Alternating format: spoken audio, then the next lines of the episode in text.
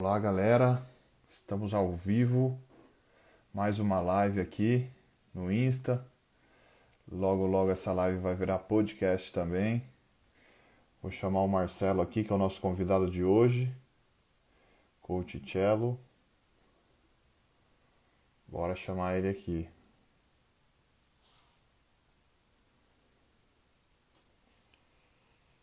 Marcelo, vambora.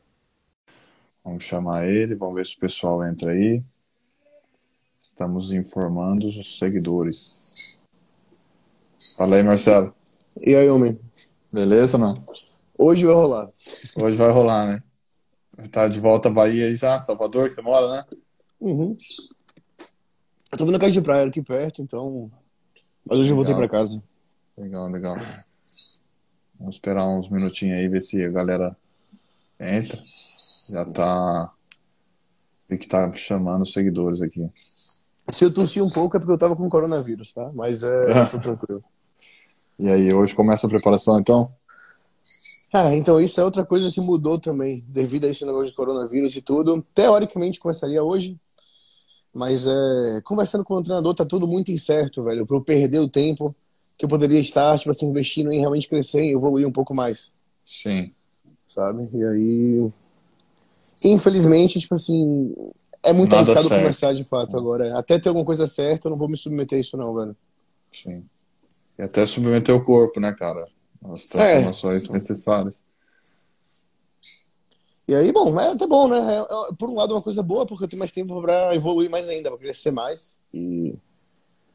Enfim, só vantagem. Bacana. Bacana. Tô com vontade de competir, já tô há 14 meses de, em off, né? Que era um plano, na verdade, mas segurar um pouco a vontade e crescer um pouco mais. Isso aí. Cara, Marcelo, então eu sempre gosto de começar, cara, é, perguntando um pouquinho da sua história, conhecendo um pouco mais. A gente conhece através do, do o Felipe Monteiro aí que está aí acompanhando. Ele Sim, falou sim. muito bem de você, do seu trabalho, e eu, gente, é nítido, né, ver pelo shape dele a evolução e, e presença de palco.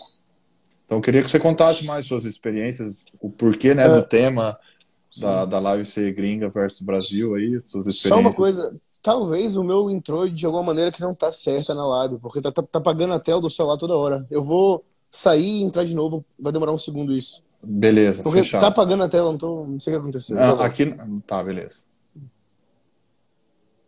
Cello não é o coach, é um pai do bodybuilding. O cara manja então, hein? Muita coisa pra gente aprender aqui.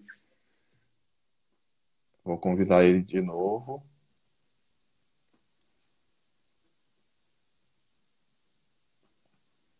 Guardando, vamos ver. Convidando ele de novo, pessoal. Mãe, eu tô no vídeo. Agora funcionou, agora tá aparecendo quem entrou, porque antes tinha, é como se não tivesse ninguém. Tá, e aí tá aparecendo os comentários também, né? É, às vezes também aparece umas travadas assim que não aparece os comentários. Sim, é isso mesmo. Pronto, agora tá funcionando. Boa. Então, cara, eu queria que você contasse um pouco mais com a sua trajetória, como que você percebeu que você podia ajudar as pessoas, um pouco mais dessas experiências aí no exterior. Sim. Ah, então, o, o tema da nossa live é a diferença do, do bodybuilding no Brasil contra a gringa, né? Uhum. E acho que a maior parte da minha história vem disso aí, é basicamente o que eu vou contar agora. E o que acontece é que o primeiro contato que eu tive com bodybuilding foi em 2012, quando fui fazer intercâmbio de escola mesmo, ensino, ensino médio, é, para o Canadá, né? E na, naquela época eu era skatista, surfista, fazia snowboard. Eu escolhi o Canadá justamente por ter montanha e por ter skate, né? Então eu ia ficar um tempo sem surfar, mas ia poder surfar, ia poder, desculpa, ia poder fazer snowboard, ia poder andar skate. O que eu não sabia sobre Vancouver, que é a cidade que eu fui no, na época, é que lá, entre o verão e o inverno, é, no outono, chove pra caralho. Então, assim, como chovia muito e ainda não nevava, eu não podia fazer snowboard e não podia andar de skate, né? Porque não tinha neve ainda e porque chovia muito pra andar de skate. E ainda falta o que fazer, eu comecei pra academia. E lá de cara eu já tive contato com os bodybuilder grande, né? Aqui em Salvador, não sei em outros estados do Brasil, talvez tenha um pouco mais, mas em Salvador era um pouco meio que segregado, sabe? Não tinha tanto nas academias, é, nas academias populares, digamos assim, sabe? Não tinha tanto atleta, então nunca tinha tido um contato tão direto quanto eu tive assim que eu cheguei no Canadá. E aí, bom, a falta de do que fazer me, me fez querer fazer exercício de alguma maneira, então fui treinar. Tive contato com os atletas lá e resolvi começar de vez realmente a. Eu falei, porra, quero ficar desse jeito, sabe? Uhum. não entendia nada, não sabia treinar, não entendia nada. E eu lembro que eu falei, quero ficar desse jeito. Primeira coisa que eu fiz foi ir logo numa loja de suplemento. Comprei coisa pra caralho. Comprei a proteína hidrolisada mais cara que tinha. Mais cara não, né? Mais da moda, digamos assim, a Protoway na época. Uh, comprei os pré-treino, comprei os termogênicos, comprei coisa pra caralho, hipercalórico, hipercalórico creatina. Mas enfim, né? Uh, tava comendo pra caralho, tava treinando pra porra, era só isso que eu sabia que precisava. Sabia que precisava de caloria e de treino. E aí foi isso. Conversava sempre com os caras na academia, chegava pros bodybuilders pra conversar e saber como é que funciona. Então, de fato, eu aprendi de cara. A minha primeira escola foi logo em uma academia de bodybuilder em Vancouver, né? E aí eu voltei para Salvador em 2013. em 2014, ainda sem muita informação, eu resolvi que eu queria competir. Né? Não entendia de nada, então contratei um cara que é meu amigo, que é meu amigo em Salvador até hoje, né? Que é um treinador local aqui também, que é Caio. A gente fez minha primeira preparação e eu subi de Men's Physique, né? Na época eu mal treinava a perna também, não fazia ideia do que eu estava fazendo, só estava seguindo tudo que ele mandava. E aí a gente foi, eu competi na Men's Physique, deu uns erros na finalização, porque ele pediu para eu tomar insulina e eu não sabia aplicar, né? E aí ele falou, toma 5 e eu tomei 50. E aí nessa, tipo assim, eu fiquei com uma puta hipoglicemia logo antes de subir no palco, eu tava bem desidratado também. No resumo das coisas, eu consegui reverter a hipoglicemia, mas eu fiquei, tipo assim, em 16 de 17 atletas. Sabe? Eu fiquei em penúltimo lugar na minha primeira competição. E aí, esse é o momento que muita gente que, assim, nunca competiu na vida, depois de ter abdicado de tanta coisa, porque realmente, na minha primeira preparação, velho, nem orégano no frango eu botava, sabe? Acho que muita gente é assim, sabe? É, muita gente poderia ter desistido, né, de pô, ter subido a primeira vez e quase morrer. e ter ficado em último lugar, em penúltimo, que seja. Mas, na verdade, foi aquele momento que eu falei, velho, eu quero isso pra mim. No entanto, eu quero mais informação, sabe? Eu decidi que além de querer ser atleta, eu queria um pouco mais de informação, queria potencialmente viver aquilo ali. E aí eu fui para Londres em 2015. E aí, mais uma vez, lá em Londres, eu procurei logo uma academia de bodybuilder. Então, assim, realmente foi, foi lá em Londres que eu digo que eu realmente aprendi o que é treino sabe? Porque, assim, até então em Salvador, eu ia naquelas academias, tipo assim, mas academia barata que tivesse, que pudesse pagar, e não tinha muito atleta, era sempre aquela coisa de dos, dos, funcionários da academia falando que não precisava de muito peso, que era. Enfim, naquela, fazia os treinos naquelas fichas que o personal daqui fazia, sabe? E aí eu cheguei em Londres e vi que era nada a ver. Que assim. É, ó, outra coisa que é importante dizer também é que, assim, enquanto eu não tinha ido para Londres ainda, eu fazia muito parte dos fóruns de bodybuilding daqui do Brasil, né? E querendo não, velho, em fórum a galera fala que é só droga. Fala que é bom pra caralho. Fala de um, de um mundo underground do bodybuilding, o qual eu, sinceramente, não acredito que exista. Não sei por que falam tanto disso. Que bodybuilder é heroína, enfim. Não vou entrar muito nesse mérito agora. Mas esse mundo é, divulgado em fóruns underground é um mundo no qual eu acho que não existe de fato, tá? Eu acho que as pessoas falam, postam esses ciclos aí de gramas e gramas e gramas e grama de insulina também, enfim, vários mil i. E eu não acredito que exista, né? Porque em toda a minha criação eu nunca vi isso. Eu nunca vi esse tipo de ciclo sair da boca de nenhum atleta, sabe? Eu nunca vi esse tipo de ciclo sair da boca de nenhum treinador. E eu tive muito contato com atleta pro, com treinador de atleta pro, sabe? Tanto em Londres quanto no Canadá, que eu morei também. E assim, esse mundo underground que é difundido nos fóruns, velho, eu só vejo em fórum. Mas assim, ver sair da boca de fato de um atleta profissional Sair... Até pelo custo também, né? A gente vê no é, Brasil. Não, é absurdo. tipo assim, eu até vi um post recentemente do, do Phil Heath falando que ele trabalhava, tipo assim, com um vendedor de suplementos, sabe? E as pessoas vão falar, ah, o cara toma 30 UIDH. Velho, um vendedor de suplemento pode trabalhar 24 horas por dia, que ele não vai ter dinheiro para bancar uma dieta e 30 UIDH e 5 gramas de bomba, e ninguém tem saúde para isso também. Mas enfim, né? Isso não vem a casa agora, pode vir depois. É, resumindo, voltando para onde eu estava, né? Eu fui para Londres em 2015, aí lá eu tive o primeiro contato realmente, o segundo, né, no caso, com bodybuilders pesados, numa academia realmente old school, e lá que eu aprendi a treinar de fato. Lá, o meu treinador na época foi o New Hill. eu não entendia nada, não era ninguém, mas eu queria o melhor treinador. Eu fui no New Hill, que era o treinador do Flex Lewis, né, para quem não sabe, um dos melhores do mundo. E eu lembro que o primeiro ciclo dele, velho, e isso foi engraçado, né? Porque vindo do Brasil, vindo de fóruns, eu sempre achava que bomba era o segredo. Aí eu fui pro New Hill, que é um dos melhores treinadores do mundo. Ele falou: para tudo. É, toma só oxandrolona. Tipo assim, tinha 19 anos, velho. Não tinha por que estar tá tomando mais do que isso, sabe? Eu mal tinha competido, mal treinava a perna. E aí, tipo assim, eu segui, porque, obviamente, ele é um dos melhores treinadores do mundo, mas eu fiquei com aquela pulga atrás da orelha, sabe? Tipo assim, ah, todo mundo fala que é de uma maneira, esse cara tá mandando fazer de outra, o que, que será que eu faço? E aí eu fiquei meio Só que eles perdido. falam que esse cara não tá passando a perna em mim, né? Porque É, foi- tá- e o pi- não, mas o pior de tudo, velho, é que eu fazia Skype com ele. Não era nem que ele me mandava e-mail. Tipo assim, podia ser qualquer pessoa mandando e-mail, né, que ele contratasse, mas era o Skype. Eu conversando com ele, ele falando, não, vai ser só isso. Aí eu, velho, esse cara não tá botando fé em mim, ele não acredita em mim, vou procurar outra pessoa. Aí eu fui pro Jordan Peters, que é aquele Train by JP hoje em dia, que é bem famoso, que é inclusive uma das pessoas que tem difundido. Inclusive, no Brasil, muito brasileiro tem repostado posts dele, né, falando o que, que ele fala, às vezes tomando até autoria pra si, o que é bizarro. Mas é de coisas que o Jordan fala. E ele foi a mesma coisa, velho. Ele passou pra mim só testosterona, 400mg, foi só isso. Tá? E falou, velho, o importante é você focar em comer e treinar. Não é esse ciclo que você tá falando que fazia no Brasil, que te passava no Brasil e tudo isso aí. E eu segui algum tempo com ele até ir pro Canadá. Ah, não, desculpa, até voltar de Londres, né? E aí eu voltei de Londres, eu falei, velho, eu preciso de alguém que esteja presente aqui comigo, esteja me vendo pessoalmente. E aí nessa eu fechei com o cara Diego Nonato, que é aqui de Salvador, que tipo assim, é o pai dessa geração de bodybuilder de Salvador, eu diria. E com ele já voltou a minha mentalidade antiga de treino, porque ele é um cara que não treina pesado.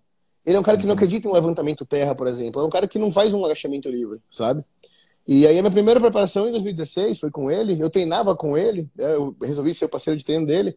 E eu voltei para aquela mentalidade brasileira antiga, né, de treino, que tem que, que treino não importa muito, o que importa é mais a dieta. E aí eu subi em 2016 com ele, e assim, como eu falei, meu primeiro campeonato havia sido de Men's Physique, eu fiquei em último lugar, em penúltimo de 17 atletas em 2014.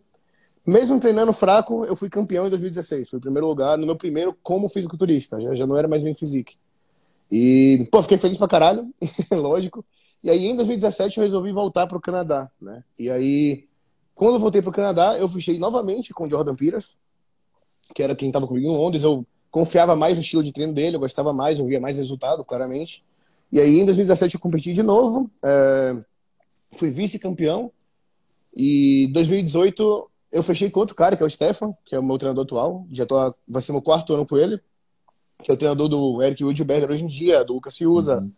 futuramente do Nairi, fechou com o Livinho agora. Ele transformou o Thiago Lins em Pro, o Fábio em Pro, o Fábio Giga, né?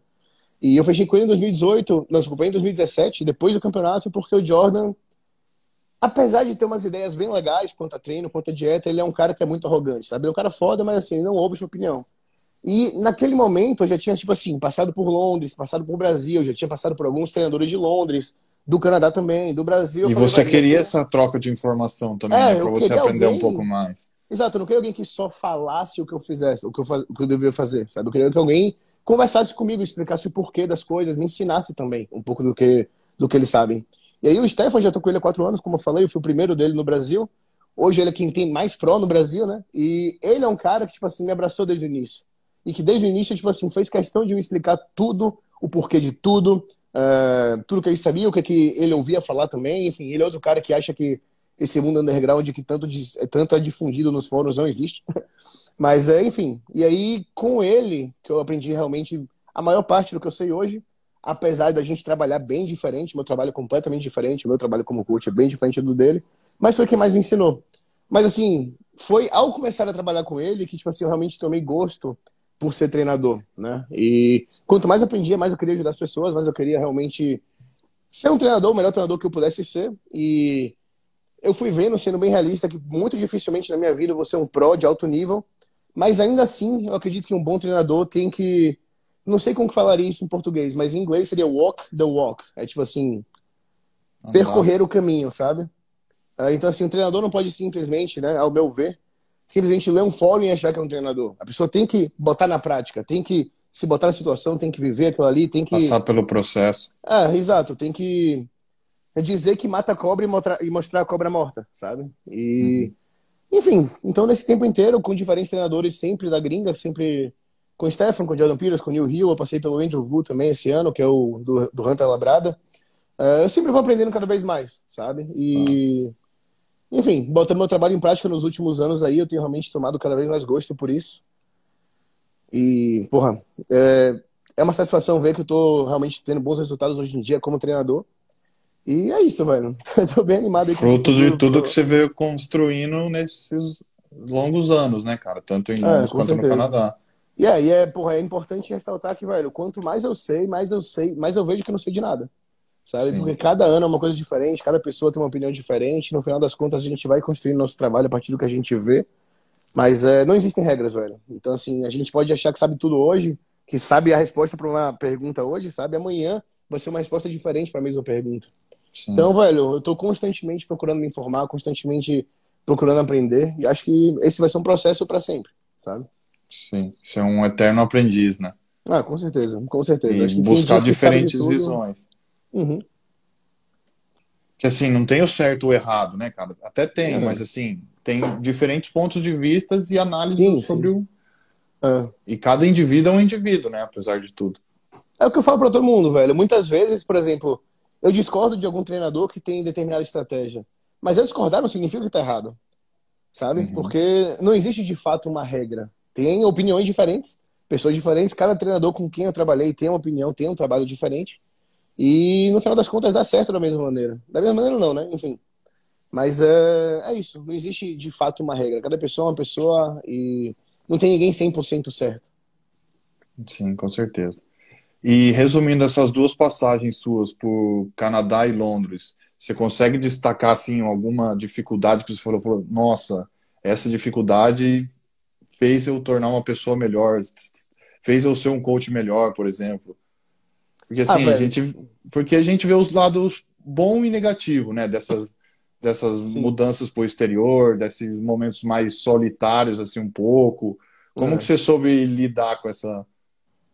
Velho, é foda. Eu acho que a parte mais importante de tudo é as pessoas com quem você tem no seu ciclo, sabe? Isso é que, tipo assim, consegue te manter firme ou indo para frente e não só ladeira abaixo.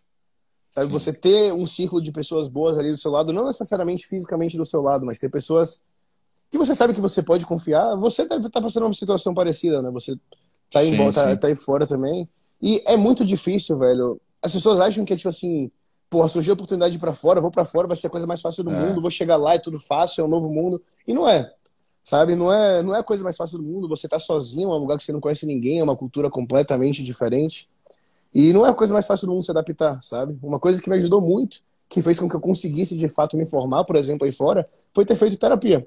Sabe, eu sei que sem uma psicóloga do meu lado, velho, provavelmente não teria me formado, provavelmente não teria continuado a minha formação embora, aí fora, provavelmente não teria feito metade do que eu fiz, sabe? Então, assim, você se circular das pessoas certas, ter seus amigos de verdade ali do seu lado, velho, faz toda a diferença, sabe? Isso na vida, no bodybuilding, porque muita gente acha que o bodybuilding é um esporte individual, um esporte egoísta, etc. E de fato, em, por em momentos é egoísta. Mas, assim, é uma parada que eu vi o Fábio Caverna falar quando eu tinha 17 anos, uma palestra que ele deu aqui em Salvador. Que o fisiculturismo, velho, você é a máquina, sabe? Você é o robô, digamos assim, você é a máquina. No entanto, para que a máquina funcione, tem toda uma engrenagem por trás. E essa engrenagem é tipo sua família, seus amigos, sua equipe, as pessoas que estão ali realmente te, te erguendo sempre, te mantendo onde você tá e não deixando, não deixando você ir ladeira abaixo. E isso é super importante, velho. É, porque afinal é uma combinação de tudo, né, cara? É treino, é sono, é psicológico. Sim, sim. É tudo, né? E uma coisa é. não tá alinhada e não anda no, no, no princípio, você acaba desalinhando as outras todas. Com certeza. É, você mora em, em, Madrid agora, né? Eu moro em Madrid, atualmente estou em Madrid. Tem Já, eu cheguei em junho de 2019, cara. Sim. Mas eu também tive uma experiência em Londres, eu morei em Londres em 2013 eu fiz Sim. um intercâmbio de um ano, trabalhei como faxineiro.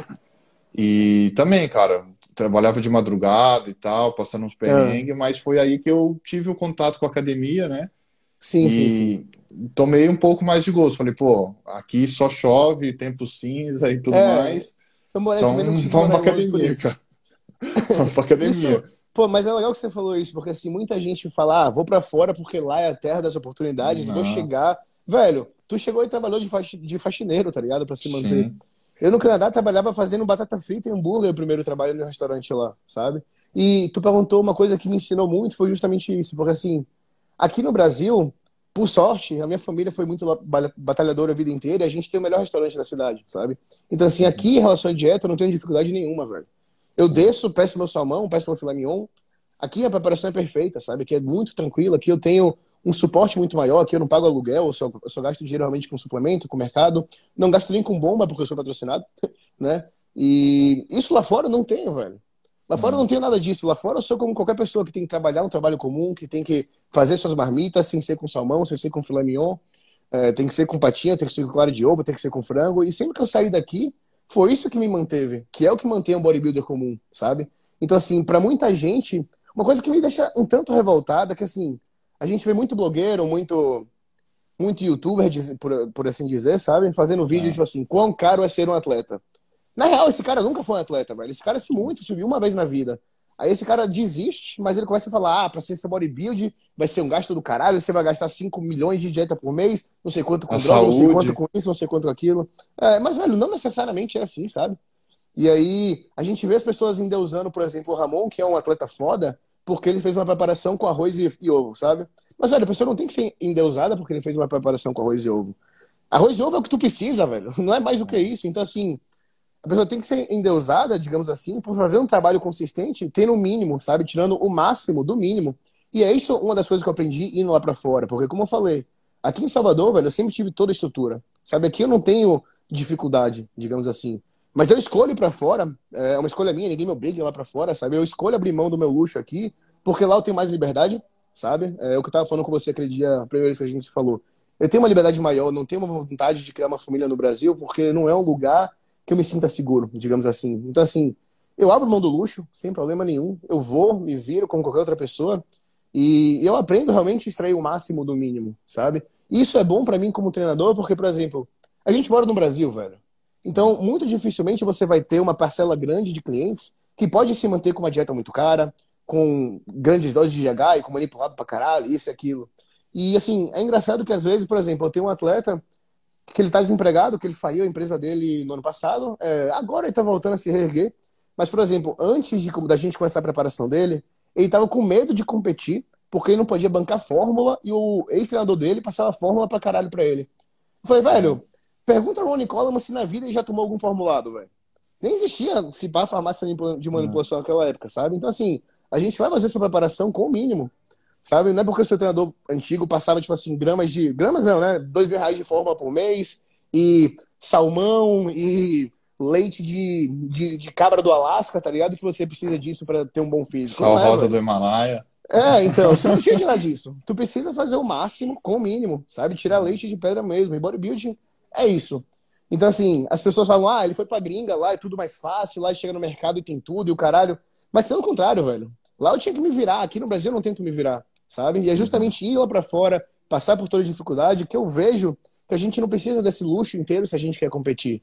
Sabe? O que a gente precisa de fato, velho, é dedicação, é força de vontade. E isso vale muito mais do que qualquer dinheiro que tu tenha. Porque a gente vê muita gente, eu tenho muito cliente que tem dinheiro, velho. E os caras não fazem metade do que um cliente meu que é pedreiro faz, por exemplo. Não. Sabe? Então, assim, não é pra esperar, ah, velho, eu não vou competir porque não tenho patrocínio. Não vou competir porque aqui eu não posso comprar isso, não posso comprar aquilo. Velho, se tu quer competir, não tem que ser esperando grandes retornos financeiros, sabe? Você não tem que competir é, precisando tomar não sei quanto de forma e comer as coisas mais chiques. Não é nada disso. Se tu quer competir, velho, você vai... né, cara? É, exatamente. O que você precisa, velho, é força de vontade, consistência, trabalho duro. E tirar o máximo do mínimo. E, por mais engraçado que seja, ir para fora, mais do que tudo, me ensinou isso, sabe? Que não é todo o luxo e toda a facilidade que a gente tem que constrói um físico. Não é.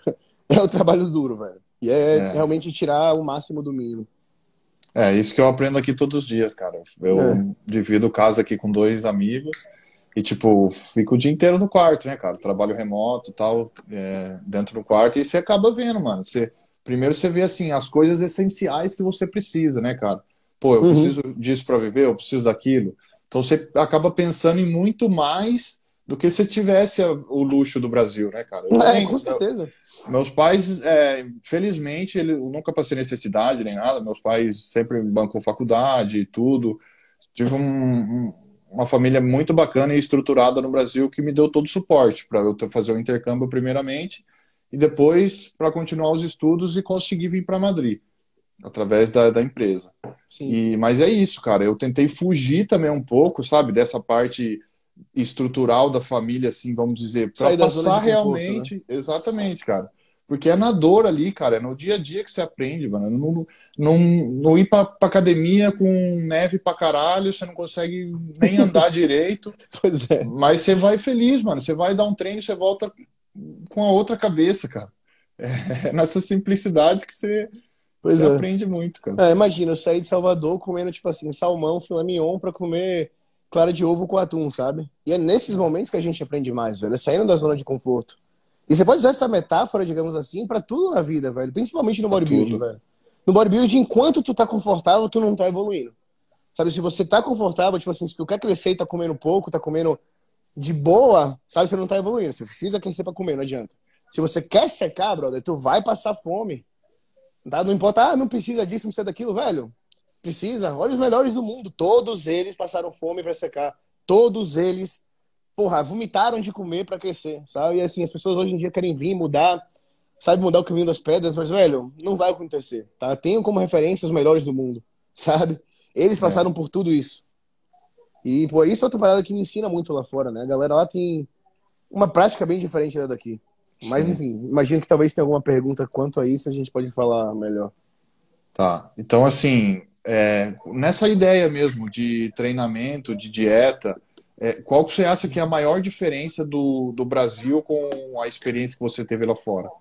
É, então, é, eu vou falar que, tipo assim, no último ano, talvez um ano e meio, enfim, cada vez mais, isso é uma coisa que me deixa feliz, sabe? Eu tenho visto pessoas com influência no Brasil mudarem um pouco a ideia delas antiga de sobre treino e, e postar sobre, tipo assim, progressão de carga, sabe? Esse tipo de coisa. Então, assim, a ideia de treino no Brasil, que alguns anos atrás era assim, ah, não precisa de peso, é só execução e repetição, é, só precisa dar um pumpzinho, essa ideia tem ficado para trás cada vez mais. Eu tenho, isso é muito animador ver que, tipo assim, cada vez mais pessoas com influência têm realmente botado prioridade em carga também, em progressão de carga, obviamente sem perder a execução é, sem perder a qualidade do exercício, mas assim, tenho visto que você precisa realmente de um treino de fato forte, né? E não simplesmente ir por um pumpzinho ali na academia, não é isso.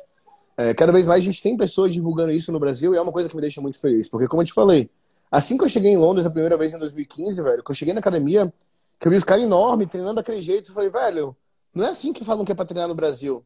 Mas você vê a diferença no físico, né? Aquilo ali tava claro pra mim, tipo, o resultado no Brasil... É, pois é, tipo assim, ó, no Brasil falam que é uma coisa, mas aqui estão fazendo diferente e aqui está dando mais certo, sabe? E isso foi uma diferença, tipo assim, a mais absurda. No Canadá, eu trabalhava como recepcionista da academia também por um tempo, né? E assim, até a pessoa que não é atleta, velho, aquela pessoa normal que nem parece que treina, digamos assim, tá na academia fazendo um terra, tentando se matar, anotando os pezinhos, tentando bater os pesos, e não é um atleta, é uma pessoa comum, sabe? É... Aqui no Brasil, dificilmente a gente vê uma academia na qual você possa sequer fazer um levantamento de terra, sabe? Então, assim, a diferença do treino de lá para cá é gritante. É, lá as pessoas treinam muito mais forte, normalmente, mas aqui essa ideia tem sido difundida cada vez mais, que você precisa de fato de carga para treinar. E que você precisa de alguns exercícios, por exemplo, um terra não vai necessariamente engrossar essa cintura. Sabe, não é, não é simplesmente assim que funciona. Então a gente vê cada vez mais atletas de alto nível aqui no Brasil voltando a fazer esses, esses exercícios básicos. E isso tem me deixado bem, bem, bem feliz, sabe? É uma coisa muito boa. E você acha que isso vem do, do powerlifting por ser mais elaborado no exterior e por ser mais conhecido ou não? Mas isso em que sentido? Tipo, o fato das pessoas lá treinarem mais forte? Isso, exato. É, então, isso é uma parada, né? A minha academia do Canadá, por exemplo, é uma academia de powerlifters. É tipo uhum. assim, é a academia que mais tem bodybuilder, mas ela é feita por powerlifters, sabe? Mas assim, se isso vem disso, eu não sei. Eu acho que vem simplesmente do fato das pessoas terem um pouco de se informação desafiar, diferente né? do que. É, exatamente. Se desafiar também. e. Pô, ia falar alguma coisa, mas esqueci. Então, continuei. A outra parte era de dieta. Isso, a dieta mesmo, de, de diferença, assim, por exemplo. É, não, eu não acho que, velho. Diferença de cultura te influenciou alguma coisa? Ah, assim, ó, em termos de fisiculturismo, não. Qualquer lugar do mundo, velho, vai ser frango, carne, arroz, batata, aveia, whey, e é isso sabe? Não vai ter nenhum ingrediente secreto, não vai ter nada tão diferente. Tipo assim, as pessoas falam que lá fora tem peru. Uau, peru e frango é a mesma coisa, velho. É, então, pô, não é que você igual, chega... É, não é que você chega nos Estados Unidos, caralho, aqui tem peru, tipo, vou, vai mudar. Não, não faz diferença. Qualquer lugar do mundo, os alimentos de fisiculturismo vão ser os mesmos. Mas assim, falando em termos de cultura, velho, aqui no Brasil eu gosto muito de comer arroz e feijão, sabe? Lá fora, velho, tu não vai encontrar aquela feijoada, sabe? Isso é uma parada que faz muita falta. Não sei se você sente isso em Madrid Sim, também. Bastante. Mas, pô, eu sinto falta de um açaizão, sabe? Eu sinto falta de, de, de um arroz com feijão, uma feijoada, um churrasco assim. é, umas comidas típicas eu sinto falta, mas assim, pro fisiculturismo, velho, não, não. não tem nenhuma diferença, sabe? Eu diria que aqui cada vez mais as pessoas estão comendo mais merda, né? E tentando seguir essa, essa mentalidade de comer doce, não sei o que, até em preparação. Até um menino me mandou mensagem pedindo para que falasse sobre isso. Então, assim, é, a gente pode até falar sobre isso, né? Eu, isso. Tem essa parte deixar... da dieta flexível, né? É. Até quando você acha que vale a pena. Sim, exatamente. Assim, eu posso falar de teorias e teorias e teorias e teorias, mas eu vou preferir falar da prática, tá? É... As minhas referências, velho, são os, são os melhores do mundo, tá? Então, assim, você vai ver os melhores atletas do mundo, sei lá, um Phil Heath, um Flex Lewis, os caras do Olímpia, ou as pessoas que estão ganhando Pro Qualifier. Velho, me diz um deles que tu vem em preparação comendo pão com doce de leite. Um, Nossa, de um. Não tem, velho. Sabe, não tem. Então, assim, de novo, eu não posso chegar aqui e falar que é errado. Eu não vou fazer isso, porque fisiologicamente não é errado. Mas, velho, eu nunca vi nenhum dos melhores atletas do mundo comendo, tipo assim, um balde de cereal pré-campeonato ou um pão com doce de leite para dizer que é dieta flexível e o caralho. Então, assim, eu já não faço isso com meus atletas, sabe? Quando a pessoa fecha comigo, eu falo, ó, oh, velho, se tu quer comer uma coisa diferente em off, menos mal, não tem problema. Eu particularmente parei, eu comia muito cereal com o Jordan Peters antigamente, mas até ele acho que tem parado com um pouco com isso, porque ficou uma coisa muito mainstream, digamos assim, sabe? E eu prefiro me manter 100% limpo o tempo inteiro. Até o, o Patrick Tour, que é um grande coach referência aí mundial, ele não usa nada disso nem off. Você vê que os atletas estão sempre seco até em off. Né? E ele não usa nada disso. Ele usa comida, comida, comida, comida normal. Então, assim, de novo, fisiologicamente não é errado, tá? É, se algum atleta meu especificamente quer comer um cereal, velho, come, não tem problema, sabe? É, não tem problema nenhum, principalmente em off. No entanto, em preparação, em finalização, independente do que diga a ciência, independente do que digam os coaches daqui de hoje em dia, velho, eu não vi nunca nenhum dos melhores atletas do mundo comer nada disso, pelo menos em preparação, sabe? Então, assim, se os melhores do mundo estão fazendo de um jeito, o que, que eu quero fazendo diferente, velho? Eu sou uma exceção, desculpa, uma exceção à regra, tipo, não, hum. sabe? Tem coisa assim que a gente vai fazer diferente, mas eu gosto, eu, sabe, de realmente tomar o um exemplo das pessoas que chegaram no topo de fato. E até então eu não vi ninguém no topo, é. Então, até então eu não vi ninguém no topo comendo pão com doce de leite. é simples assim, sabe? Então, mais uma vez, não é criticando ninguém que faça isso, não é dizendo que é errado. Eu só prefiro seguir determinados exemplos, sabe? Uhum. Perfeito, cara. e com essa parte é, de países, assim, tem algum país que você gostaria de morar a partir de agora? Uhum. Você continuaria no Brasil? Ah, então, é, eu não sei se a gente conseguiu gravar isso no início da live, acho que não tinha ninguém ainda, mas eu estava até anunciando que eu ia começar a minha preparação agora, hoje, basicamente começar uhum. hoje, é, para competir aqui em maio, em junho no Canadá e em julho no Canadá. O que que acontece? Na verdade, eu me formei no Canadá em 2019. Tá? Eu me formei em maio, voltei para o Brasil para esperar o meu visto de trabalho. O visto de trabalho saiu, mas eu estava em preparação para o Mister Olímpia Amador aqui do Brasil. Então, assim, eu falei, ah, eu vou depois de competir. Passou o Mister Olímpia Amador, acho que foi em outubro de 2019, e eu resolvi viajar em, em março de 2020, tá? Assim que eu cheguei no Canadá, velho, literalmente, para voltar a minha vida lá, velho, deu quatro dias de viagem, lockdown. Eu literalmente, velho, eu fui, eu, tipo assim, eu treino normalmente três dias e descanso um. Eu cheguei no primeiro dia, descansei, aí treinei três dias, no quarto, que era o meu dia de descanso, deu oito horas da noite, eu sentei na privada assim, sabe? Eu fui cagar. velho, eu comecei a rodar no Instagram. Do nada tem um aviso da minha academia. Hoje é o último dia que a academia vai funcionar. A partir de amanhã, lockdown. Velho, acabou, tá ligado? Porque assim, eu não tinha como ficar no Canadá me bancando com reais que meus clientes do Brasil me pagam, sabe? Uhum. Durante a quarentena, pagando, tipo assim, aluguel em dólar, uh, refeição em dólar, tipo assim, comida em dólar, né? Sem ter um trabalho lá, porque tudo fechou. Então acabei tendo que voltar, né? No entanto, foi até bom voltar, por um lado, porque o meu progresso no meu off-season em 2020 foi muito bom. É, enquanto estava tudo fechado, eu tentei olhar pelo lado positivo, né? E eu não tinha nada para fazer além de comer, dormir e treinar. e foi isso que eu fiz. Durante 2020, a maior parte do meu tempo eu fiz isso, então foi um ano de muita progressão nesse sentido, graças ao coronavírus.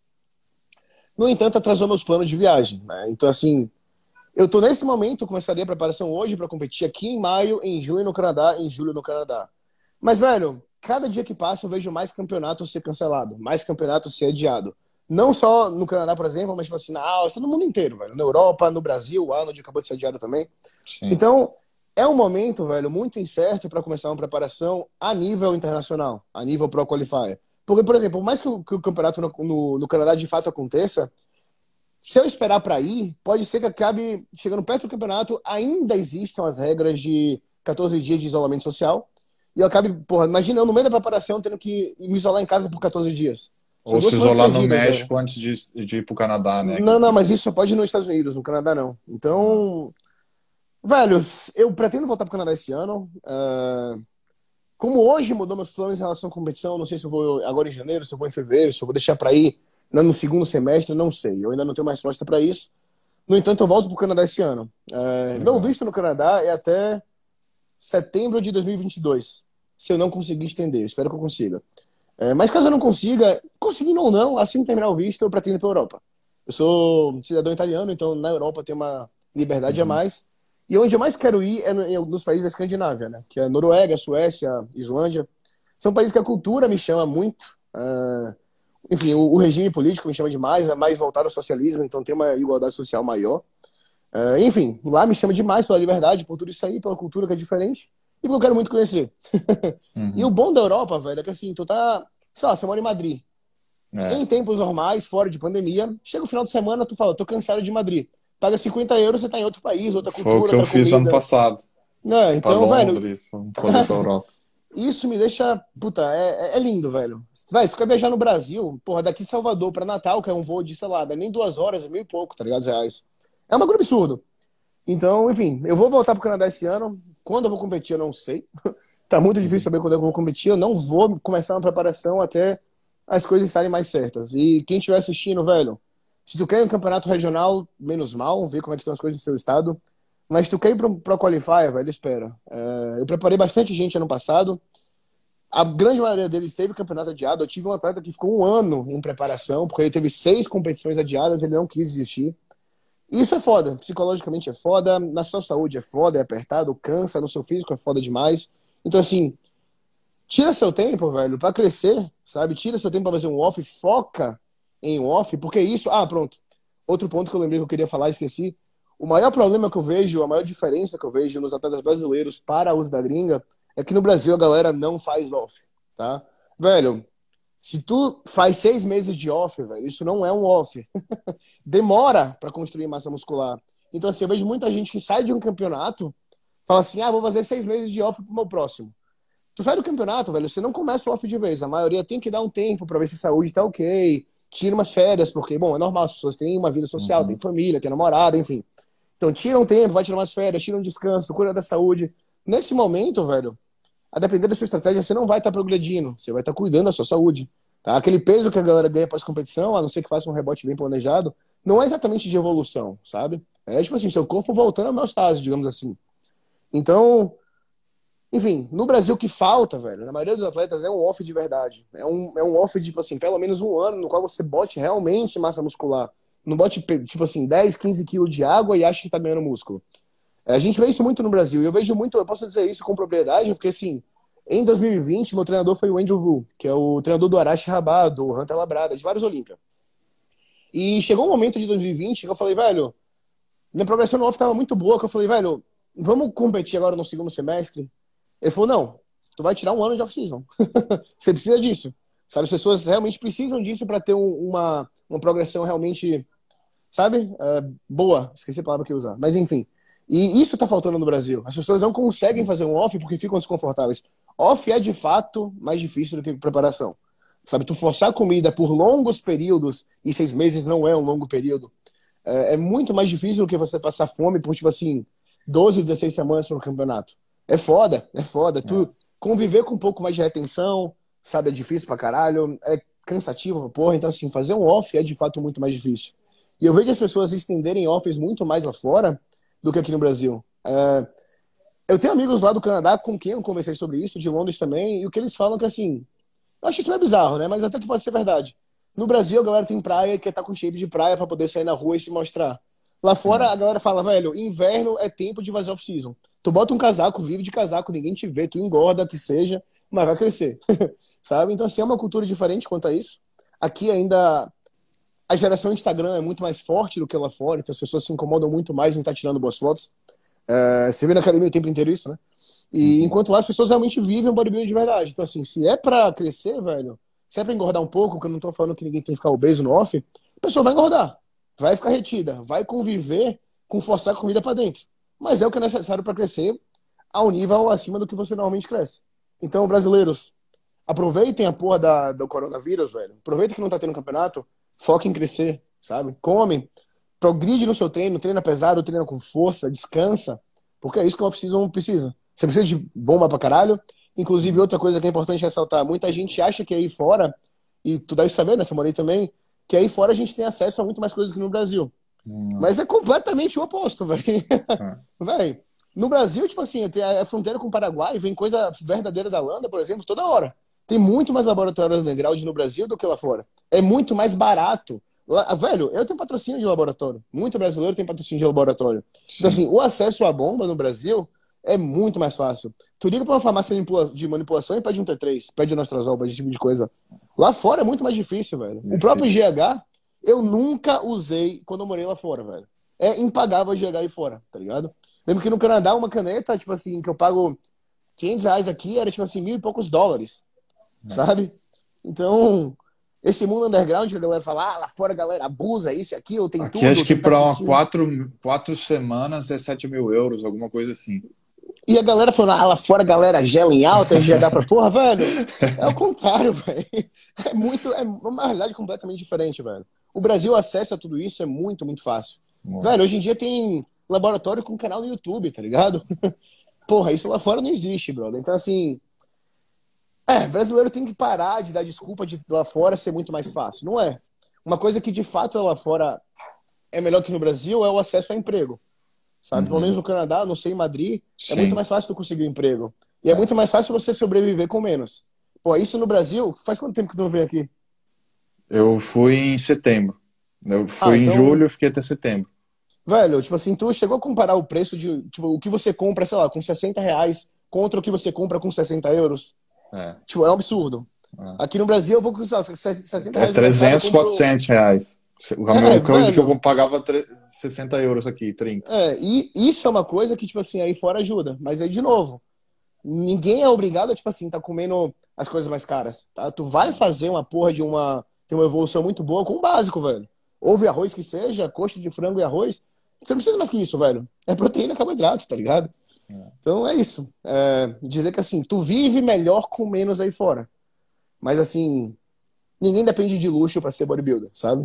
Na verdade, você escolher ser bodybuilder é saber que você vai arcar com tudo isso. Não é se fazer de vítima quando chega o momento de gastar dinheiro. Não é colocar desculpa ah, na comida, ou vou comer é. um doce, uma dieta flexível, alguma coisa desse tipo. É, pois é. Não é, velho? Tu quer ser atleta, velho? Se bota no lugar de atleta, sabe? É muita gente dizendo que quer ser atleta, mas, tipo assim, chorando por não ter algumas regalias que as pessoas normais têm, ou que apenas alguns blogueiros têm, sabe? Mas, tipo assim, se tu quer um patrocínio, velho, faz por onde, caralho? Ninguém é. vai começar uma carreira já patrocinado, quer dizer, né? Alguns youtubers, é aí que tu vê que no Brasil, até o investimento de marcas é muito maior do que lá fora. Sabe, Sim, aqui a gente vê muito atleta que, velho, a gente vive muito atleta, muito youtuber, que vive de ser atleta, que vive de, ser, de, que vive de YouTube aqui no Brasil. Porque as marcas investem nisso. Aí fora, velho, não conhecia ninguém que recebia um salário, de fato, de uma marca de suplemento. Pelo menos não ninguém amador, sabe? Que é só Brasil, cupom de gente... desconto. É, é, é, aquele código que a pessoa só ganha quando se o outro vem, se o outro compra, né? Sim, é, exatamente, exatamente, velho. Então, assim, aqui no Brasil, a galera acha que não é valorizado, mas é bem valorizado, velho. Sim, muito. E, eu, e eu, a gente vê a diferença de quanto evoluiu no Brasil, né? A gente vê muito mais adeptos ao bodybuilding no Brasil que Sim, eu vejo aqui, fã, por velho. exemplo, na, na Espanha, por exemplo, cara. É, não, aqui tem muito fã. Inclusive, bom, não é tema Esse... da live, mas eu gostaria de falar, galera, quando vocês assistem um campeonato, velho, respeitem os atletas que não são os atletas favoritos, velho. Não é porque o cara não tá melhor na foto do Instagram que ele não tá melhor no palco, sabe? E se ele ganha, se tipo assim, se algum atleta que, ao seu ver, por foto, tá pior do que o atleta que você gosta, mas ganhou, não vai atacar ele no Instagram, brother. Porque não é culpa dele que ele ganhou. Sabe? Ele não, tá não vai colocar a culpa no árbitro, né? É, porra, e muito menos o atleta, né? Tipo assim, o atleta ganha do cara que é o preferido. A galera vai e ataca o atleta que ganhou pra caralho, mas vai. O que, que ele tem a ver? Ele fez o trampo dele, chegou lá, deram um prêmio pra ele, sabe? Não tem por que atacar o cara, ninguém vai ganhar nada com isso. Então, assim, é diferente é. tu ser fã, é, é diferente tu ser fã e tu ser pagar pau, sabe? Isso eu é uma coisa essa, chata no Brasil. Essa é a diferença do Brasil para gringo, né? Assim, quando um cara, uma autoridade acaba postando no Instagram alguma coisa, o cara toma como religião, né? Isso uhum. que é uhum. o O cara é o fã Agora, religioso ninguém vai, ali. Ninguém vai atrás de saber informação, sabe? O cara falou, tá falado, Bruno. Ele faz, eu tenho que fazer também, sabe? Calma, velho, não é assim, sabe? Vai pesquisar, tira suas conclusões. É. Isso tudo é muito importante.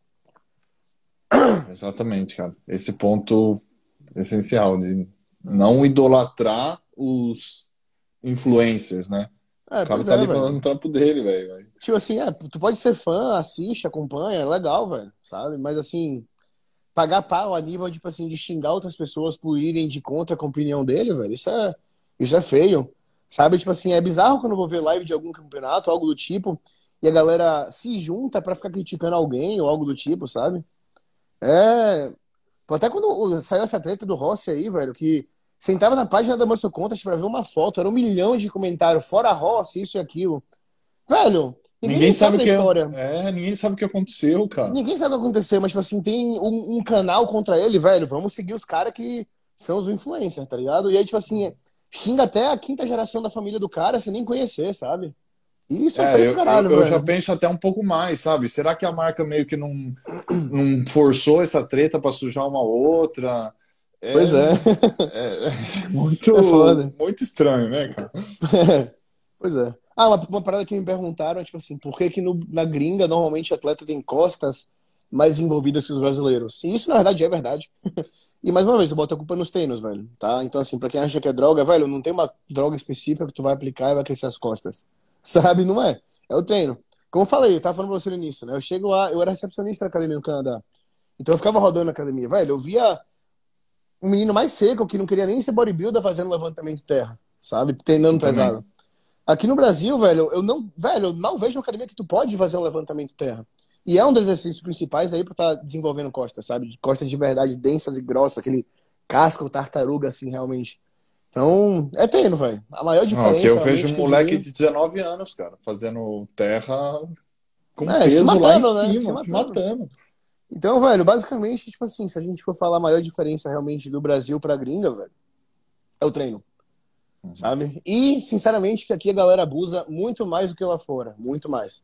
E os físicos não são compatíveis, né? Então, assim, se você acha que é droga, te garanto. Porque eu tenho muito amigo lá fora, morei lá fora por alguns anos em diferentes países. Aqui vocês estão usando muito mais, velho. Sabe? E não é por aí. Treina mais forte. E você acha que a, a, essa virilização de droga no Brasil também tem a ver a respeito com esse lance do patrocínio que você falou, de muitos atletas ser patrocinado, então acaba tendo uma visibilidade maior. E também Velho, muitos laboratórios undergrounds, né, cara? Muito laboratório underground. Tipo assim, ah, que agora o, os grandes patrocínios de laboratório têm vindo nessas últimas, sei lá, nos últimos dois anos, talvez, sabe? É. É, o que eu culpo, e assim, eu não vou Tipo, não vou direcionar minha, minha palavra a ninguém, não tô pensando em ninguém específico, mas sinceramente eu culpo os fóruns, velho. Eu acho que, tipo assim, a grande. Pera, assim, eu já fui desses fóruns, sabe? E eu nunca vi muito post relacionado a treino. Eu sempre vi, tipo assim, sobre comer merda, sobre como tu pode tomar trembolona e tomar sorvete que você vai crescer seco. E não é assim, velho. Sabe? Então, assim, eu sinceramente culpo os fóruns pelo grande abuso que tem no Brasil. Porque é cada coisa absurda que a gente vê. E, velho, eu não consigo entender porque, tipo assim, a pessoa entra em um fórum, tipo assim, vê o perfil de um cara que não tá nem a foto, não sabe nem quem que é, mas aí o cara posta um ciclo absurdo lá e fala, ah, isso aí é verdade. Só que, velho, eu nunca ouvi sair da boca de nenhum atleta pró um ciclo absurdo desse, sabe? Eu nunca ouvi sair da, da boca de um coach pró um ciclo absurdo desse. Então, por que, que eu vou acreditar no, no, que uma pessoa que eu nem conheço tá falando ali atrás do computador? Tipo, eu, eu não entendo que as pessoas fazem isso. Então, para mim, isso acontece porque as pessoas têm preguiça de trabalhar duro e aí de dois, um, né? Ou fala, ah, para ser grande, para ser pró, tem que tomar isso, não estou disposto, não tenho dinheiro, né? Ou então é, justifica abusar tanto por dizer que no fórum falam que é assim que é feito. Mas assim, sinceramente. Ou é, justifica é, não chegar no shape porque ter que usar tanto, né? é, é justamente o que eu tô falando. Então, assim, de novo, eu acho que os fóruns tiveram um grande papel de importância, sim. Alguns dos, alguns dos maiores coaches do Brasil realmente mudaram a vida deles graças ao fórum. Por exemplo, o Dudu Halush é oriundo de fórum, né? Hoje ele é um dos maiores treinadores do Brasil, é uma das pessoas que tem os maiores livros aqui no Brasil sobre nutrição, etc. E ele saiu de fórum, e ele é um grande profissional. O Adam Abbas é um grande profissional. E ele também, tipo assim, teve a origem dele no bodybuilding em fóruns, sabe? Dentre outros. No entanto, eu culpo o grande abuso a, aos fóruns em geral, de novo, não especificamente a eles, a eles não, mas é aos fóruns, velho, de maneira geral, sabe? Sim. Isso eu não vejo muito lá fora. E aqui é demais, velho. e, bom, hoje em dia, claro, né? Ter os patrocinadores de laboratórios patrocinando alguns atletas pode sim gerar certa influência, mas aí depende muito do que, que de como que o atleta age em isso. Por exemplo, eu tenho patrocínio de um laboratório, mas eu sempre deixo bem claro, velho, tu precisa de pouca droga, velho. Não é, você precisa de muita droga, você precisa abusar, sabe? Você tem que tirar o máximo de treino e de dieta. Isso aqui não é um segredo. Sabe, eu posto meus ciclos pra galera ver e não é nada demais. Então, é diferente de algumas outras pessoas, que hoje em dia não vejo tanto, mas eu via muito no passado, tipo assim, a pessoa falar. Naquela hipertrofia, por exemplo, velho, tem altos relatos lá de alguns atletas brasileiros que tomavam gramas e gramas e falavam desse laboratório, desse laboratório e é desse laboratório. Né? E. Hum. Sei lá, eu acho isso. Né? Mas enfim, minha opinião não foi ah. muito ao caso agora. Não, tudo bem. Ó, vou fazer uma última perguntinha então, que já estamos batendo uma hora de live aí. Uhum. É, uma do El Fox. Você acha que tem você acha que tem relação com o preconceito que bodybuilder tem? Como assim? É, então, não entendi também a pergunta. Você acha ah, que tem preconceito? Bom, eu vou tentar reformular aqui. Você acha que. Não, talvez ele perguntou em algum momento que a gente falou alguma coisa. É. é. Mas eu vou, vou perguntar assim: você acha que lá fora ou no Brasil tem um pouco mais de preconceito? No Brasil ainda tem um pouco esse preconceito, um pouco meio antigo, o pessoal olhar com você com meio cara fechada, alguma coisa assim? Velho, eu acho que o Brasil tá chegando a um patamar que, na verdade, os atletas estão sendo cada vez mais idolatrados, sabe? Então, assim, aquele preconceito que existia tá, tipo assim, realmente deixando de ser um preconceito e os atletas estão se, tornando uma influência de verdade. Sabe, a gente vê celebridade hoje em dia que é atleta, velho. A gente vê atleta vivendo do esporte. E eu acho isso irado, sabe? E, claro, isso aí vai depender muito de como a pessoa se porta, mas a grande maioria que chega ao nível legal, sabe? Tem uma influência boa, tem boas dicas, digamos assim, de vida. E eu acho isso irado, velho. Eu acho que o preconceito tá realmente terminando, porque tá vindo uma galera muito boa que tem influência e que tem bons valores a serem passados, sabe? Bons atletas, tipo assim, dando boas. Enfim, é, indo para bons lugares na vida, sabe? Que além de atletas são empresários e tem uma vida bem sucedida. E isso tá, tipo assim, acho que mudando um pouco o cenário, assim, no Brasil em, em relação ao preconceito. Antigamente era comum, assim, pensar que bodybuilder era burro, que bodybuilder não faz nada, é desempregado, não tem dinheiro. Hoje em dia a gente vê muito atleta aí que é, tipo assim, grandes empresários, que vivem do esporte ou não, e, enfim, acho que esse cenário todo do, de preconceito em si tá, tá mudando bastante, para melhor. O que é muito bom, o que é muito bom. O Brasil tá, tipo assim, sendo realmente cada vez mais bem visto, sabe? O esporte no Brasil, no caso. Os eventos hoje em dia são muito grandes, são, são feiras enormes. O Mister Olímpia é uma feira enorme, o Arnold é enorme, tem bastante investimento. Hoje o Brandão, é, que é, tipo assim, provavelmente maior influência no Brasil hoje em dia, tá apostando em parceria com a Volkswagen, tá ligado? Então, assim, até pô, parceria com marca de carro, gringa, a galera tá fazendo hoje em dia, sabe? Então, assim, a gente tá vendo, tipo assim, grandes atletas levarem o nome do esporte cada vez mais para cima. E isso é foda. Isso é muito bom. A gente está vendo cada vez mais investimento, campeonatos cada vez maiores, mais é, mais incentivo das marcas em si, sabe? Tá, tá se tornando um cenário bem legal no Brasil, sabe? Morando aí fora, tu sabe, velho. Sim. Aqui, essa parte de mídia, essa parte do investimento das marcas é maior do que lá fora. Sabe? Muito aqui maior. a gente tem atletas que vivem do esporte hoje em dia, velho. Sabe? E falar isso alguns anos atrás era algo surreal acho que ninguém nem acreditava, sabe, que isso aconteceria um dia. Eu fico imaginando o Edu, Correia, velho, que vem de anos, né? Um atleta, tipo assim, provavelmente o um atleta profissional mais antigo no Brasil, vendo como era hoje em dia comparado ao que era antigamente. Sabe? Deve ser um puto orgulho para ele ver onde que ele chegou e ver onde o esporte tá chegando. Sim. Cara, então é isso, Marcelo. Acho que batemos uma horinha aqui de live. Muito obrigado, cara, por aceitar o convite, pela participação, por trocar ideia aí. Foi muito Sempre bacana aberto, acho, acho, deu pra galera aprender bastante aí com você, cara. E, pô, muito obrigado, na verdade, por, tipo assim, ter feito a live do Olímpia, né? Que foi dali que a maioria das pessoas, inclusive eu, te conhecemos. você sim. fez realmente pelo esporte, tipo assim, não foi esperando nada por fora. Por sorte veio sim por fora um grande reconhecimento, que é foda, então parabéns. Continua o trampo. É, é, bonito ver o trampo que tu tá fazendo, tipo assim, em relação à rede social, não entendo nada disso. É, eu vejo alguns posts que tu faz, por exemplo, você perguntou outro dia se as pessoas deixam de postar com vergonha do que as pessoas vão achar. Eu sou um desses, Sabe, tu uhum. for no meu perfil, não tem uma foto minha, é só foto de atleta meu. e é isso, vai. Você tá fazendo um trampo legal. Eu tenho certeza que tu vai crescer, é só questão de tempo. E precisando, tamo aí, vai. Só chamar de novo que, que a gente faz com mais tempo, ou eventualmente com mais gente. Tem um canal no YouTube que talvez cabe mais gente ainda, um podcast, enfim. Sim, bora. A gente vai ah, tu já tem um podcast, né? Tá pra se Sim. divulgar aí no Spotify pra galera ver. Isso, dessa live também a gente vai fazer o virar o podcast. Hum. Aí a gente divulga um pouquinho mais. A gente vai voltar Cara. com mais live, com mais informação de fato. Hoje foi mais uma conversa mesmo para vocês terem uma noção do Brasil contra a gringa. Mas acho que a gente pode passar mais informação técnica mesmo a respeito de bodybuilding. Enfim, tem tempo. É isso aí. Tá só no início mesmo. Cara, muito obrigado, Marcelo. Tudo de bom aí. Valeu, irmão. Grande Valeu. abraço. Abraço, tchau.